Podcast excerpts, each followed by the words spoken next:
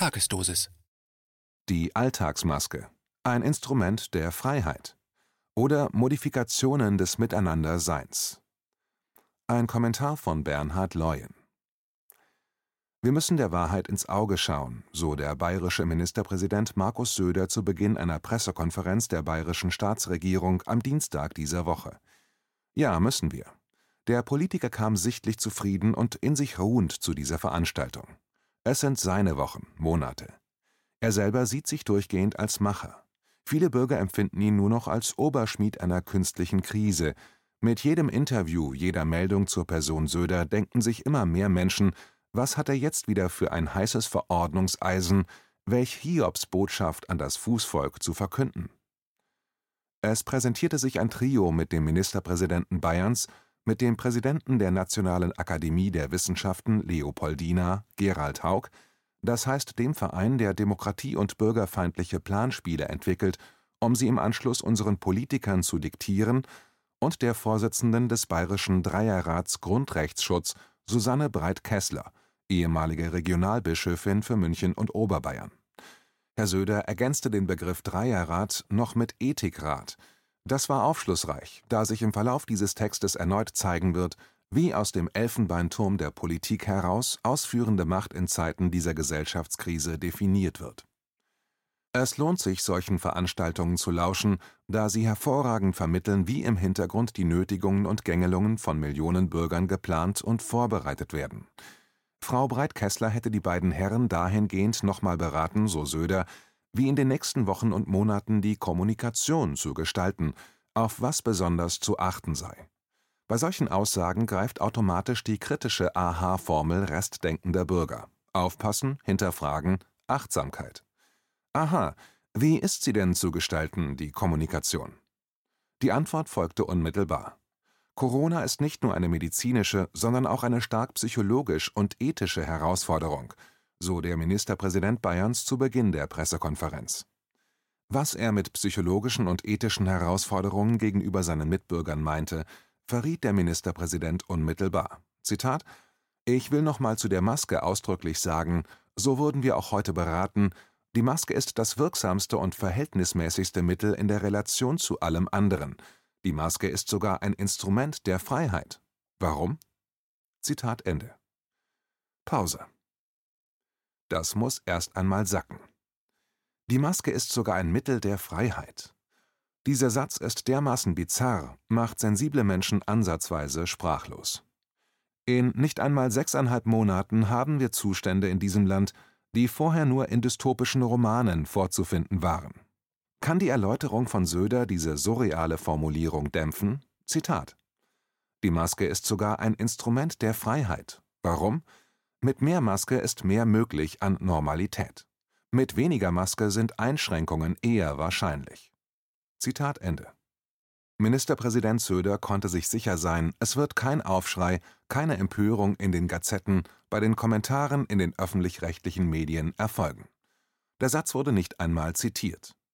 Wie sicher er sich inzwischen wähnt, verrät sein Hofsender BR24. Zitat: Nachdem bundesweit die Corona-Zahlen steigen, pocht der bayerische Ministerpräsident Markus Söder (CSU) auf einheitlich klarere Regeln für alle. Dabei schloss er nicht aus, Anti-Corona-Maßnahmen nicht nur regional, sondern flächendeckend etwas zu verschärfen. Zitat Ende. Er forderte erweiterte Maskenpflichten überall in Deutschland. Klarere Regeln für alle, auch schon wieder so eine Söder-Formulierung. Was er in Bayern knallhart einfordert und durchsetzt, muss im ganzen Land Gesetz werden. Söder-Gesetz. Machtausübung auf dem Rücken der Bürger. Viele Menschen fragen sich inzwischen, ob benannte Kanzlerambitionen des Herrn Söder die einzige Ursache darstellen, warum er seit Beginn dieser Gesellschaftskrise als einer der Regulatoren der Gegenwart unangenehm auffällt. Woher wurzelt dieser Enthusiasmus in der Nötigung, diese permanente Aktivität des Drangs an Verschärfungen? Es findet sich ein Facebook-Video aus dem Januar diesen Jahres. Herr Söder spricht für sich und zu seinen Wählern. Er befände sich im verschneiten Davos auf der Jubiläumstagung des World Economic Forums. Vordergründig sei es wichtig, internationale Kontakte und Netzwerke zu knüpfen. Im Video verrät er zudem, eine Menge an Einzelgesprächen seien geplant. Welcher Art? Mit wem? Auch das ist dokumentiert mit einem schönen Foto. An seiner Seite der Gastgeber, der Kopf weltweiter Planspiele seit Jahrzehnten, Klaus Schwab. Ich empfehle zu dieser Thematik den sehr lesenswerten verlinkten Artikel The Great Reset – Corona als Schrittmacher der vierten industriellen Revolution von Hermann Plopper. Die Mechanismen ausführender Politiker werden trainiert, vermittelt, Formulierungen werden diktiert und auswendig gelernt, ehrgeizige und talentierte Kandidaten gesichtet und eingeladen. Ob von Herrn Schwab über die WHO, Planspielen wie dem Event 201 oder heimisch durch Fortbildungen der Leopoldina oder eines Ethikrates. Solche Menschen wie Söder werden zum Büttel von Strippenziehern im Hintergrund. Wie erläutert er diese Realität nochmal auf der Pressekonferenz? Er wurde dahingehend beraten, wie in den nächsten Wochen und Monaten die Kommunikation zu gestalten, auf was besonders zu achten sei. Noch Fragen? Ja. Bayern gilt seit Beginn an als das Bundesland mit den rigidesten Vorgaben hinsichtlich Maßnahmen. Was wussten die Planer in der Bayerischen Staatskanzlei schon im Januar über den Verlauf dieser Planpandemie? Anscheinend mehr als der Normalbürger. Warum wurde ein Text, gültig ab 01.01.2020, mit folgendem Inhalt veranlasst? Zitat aus der Drucksache 18-7140, Zweites Gesetz zur Änderung des Haushaltsgesetzes 2019-2020, Fassung März 2020.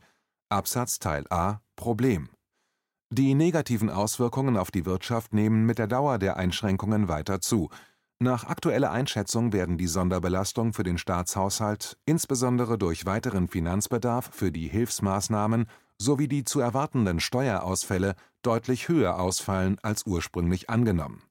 Ohne ein Nachsteuern wäre der mit dem Nachtragshaushalt 2019-2020 neu geschaffene Sonderfonds Corona-Pandemie Kapitel 13, 19 mit einem Volumen von 10 Milliarden Euro bereits jetzt vollständig belegt. Zitat Ende. Warum wurde ein Sonderfonds Corona-Pandemie so frühzeitig erlassen und nachgesteuert, wo niemand nichts zu Beginn diesen Jahres vermeintlich wissen konnte? In einer Zeit, in der ein Drosten, Jens Spahn und RKI Wieler sich wöchentlich widersprachen, wusste die bayerische Landespolitik beeindruckend früh, dass negative Auswirkungen auf die Wirtschaft mit der Dauer der Einschränkungen weiter zunehmen werden. Woher? Durch wen? Nicht umsonst wird gerade das Bundeskanzleramt für vorerst anvisierte 600 Millionen Euro erweitert. Ein gigantischer Anbau vis-à-vis -vis des Reichstags, geplant und angekündigt im Jahre 2019, begründet mit den harmlosen Sätzen: Zitat, Im Bundeskanzleramt herrscht akuter Büromangel, damit alle Beschäftigten wieder an einem Standort arbeiten können, soll ein Erweiterungsbau entstehen mit 400 Büros. Zitat Ende. Da wird schon der ein oder andere Konferenzraum mit eingeplant sein. Jeder Quadratmeter ist jetzt schon seine ca. 18.000 Euro wert. Planspiele müssen Top-Voraussetzungen finden. Neun fünfgeschossige Wintergärten und eine Kanzlerwohnung mit einer Nutzfläche von 250 Quadratmetern ist im Erweiterungsbau geplant. Konstruktiv äußerst aufwendig geplant sei auch ein Hubschrauber-Landeplatz. Kostenpunkt 10 Millionen Euro. Die kreisrunde Plattform befinde sich auf einem 23 Meter hohen, separaten Bauwerk. Wer wird da zukünftig eingeflogen? Darf man fragen? Gigantismus für den Umbau unseres Landes. Es überrascht, dass immer noch ein hoher Prozentsatz der Menschen in diesem Land diese Tatsachen belächeln, ins Lächerliche ziehen.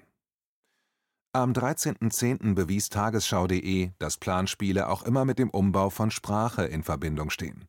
Schwammige Formulierungen lauten dann zum Beispiel: Zitat, Wir brauchen im Umgang mit Covid-19 in den nächsten Wochen und Monaten zeitlich und regional beschränkte Maßnahmen, die an das jeweilige Risiko angepasst werden. Zitat Ende. So dargelegt vom RKI-Präsidenten Lothar Wieler. Kann nichts für heute, aber sehr viel für die nächsten Wochen bedeuten.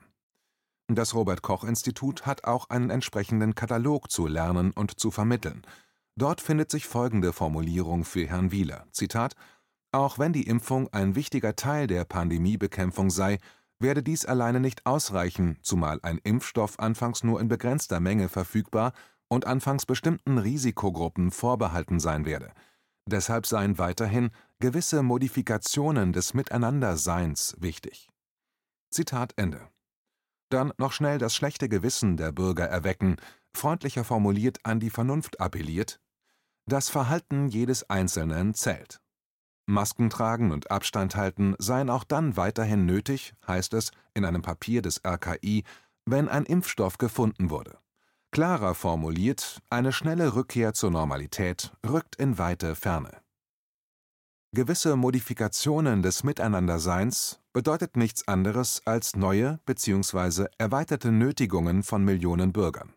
Stichpunkte der zurückliegenden Tage und Wochen Beherbergungsverbot, Sperrstunden, Kontaktbeschränkungen, Corona-Regeln, Neuinfektionen x pro 100.000 Einwohner, zielgerichtete Maßnahmen, 7-Tage-Inzidenz, Aktivitäten in Innenräumen.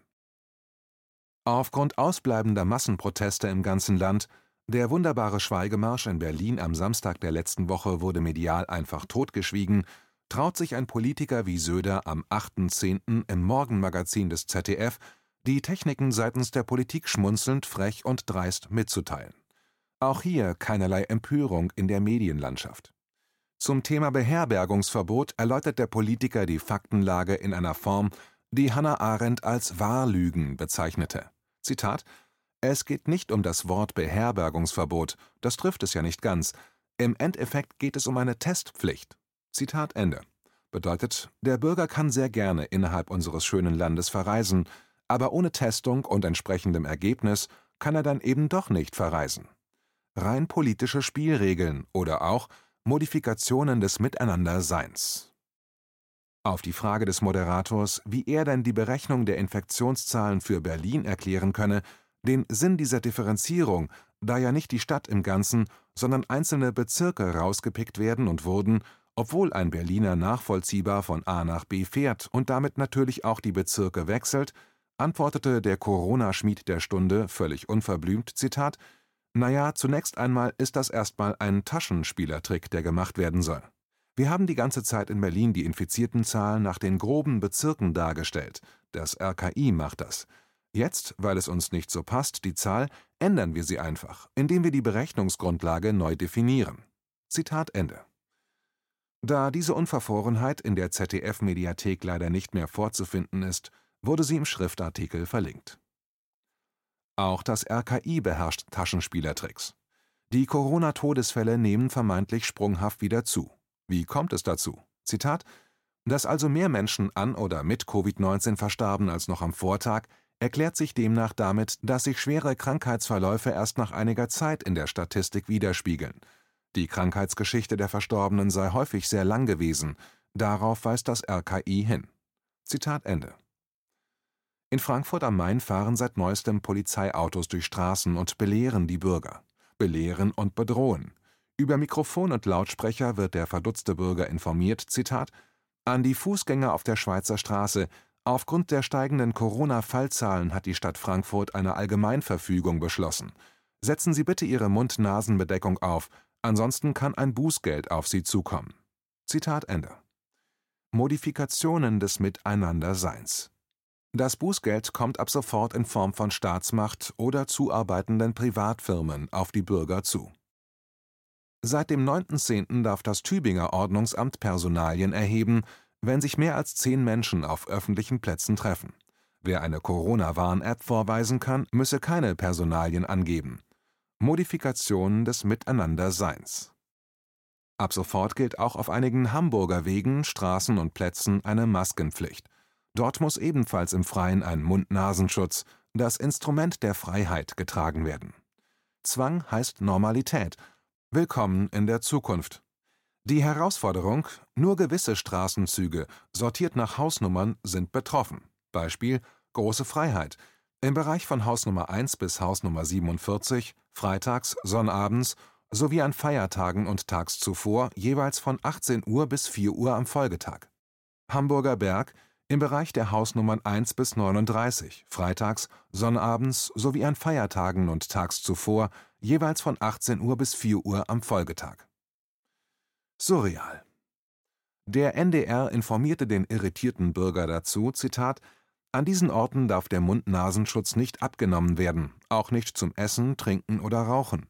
Gesichtsvisiere werden nicht mehr als Mund-Nasenschutz anerkannt, weil sie die Verbreitung des Virus über Aerosole nicht verhinderten, erklärte die Sozialbehörde. Auch Radfahrende sind von der erweiterten Maskenpflicht nicht ausgenommen. Insbesondere in stark frequentierten Bereichen sei es möglich, dass beispielsweise das Rad geschoben werden muss, so Behördensprecherin Anja Segert. Zitat Ende. Modifikationen des Miteinanderseins. In Stuttgart tritt eine Maskenpflicht in der Innenstadt in Kraft. Sie gilt für Erwachsene, aber auch für Kinder im Alter ab sechs Jahren. Das Instrument der Freiheit als Pflicht für Kinder ab sechs Jahren. Wo bleibt der Protest? Wann erfolgt der vernehmbare Ruf, es reicht? Es reicht noch lange nicht. Nach der gestrigen Ministerpräsidentenkonferenz zu den Corona-Maßnahmen, Achtung Wahllüge, zum Wohle der Bürger, wird die Kanzlerin wie folgt zitiert. Die Ansagen von uns sind nicht hart genug, um das Unheil von uns abzuwenden, dann sitzen wir in zwei Wochen eben wieder hier. Es reicht einfach nicht, was wir hier machen. Solche Sätze können nur noch mit Stirnfalte zur Kenntnis genommen werden. Die baldige, stolze Nutzerin einer 250 Quadratmeter Arbeitswohnung wusste gestern schon, es ist eine Jahrhundert-Herausforderung. Auf wessen Rücken wird diese Herausforderung abgeladen? Dem der Bürger. Auch in diesem Land. Auch jungen und alten Rücken, auch zarten und gebrechlichen Rücken. Ohne Skrupel, gnadenlos. Ein Appell, eine Bitte. Aufwachen.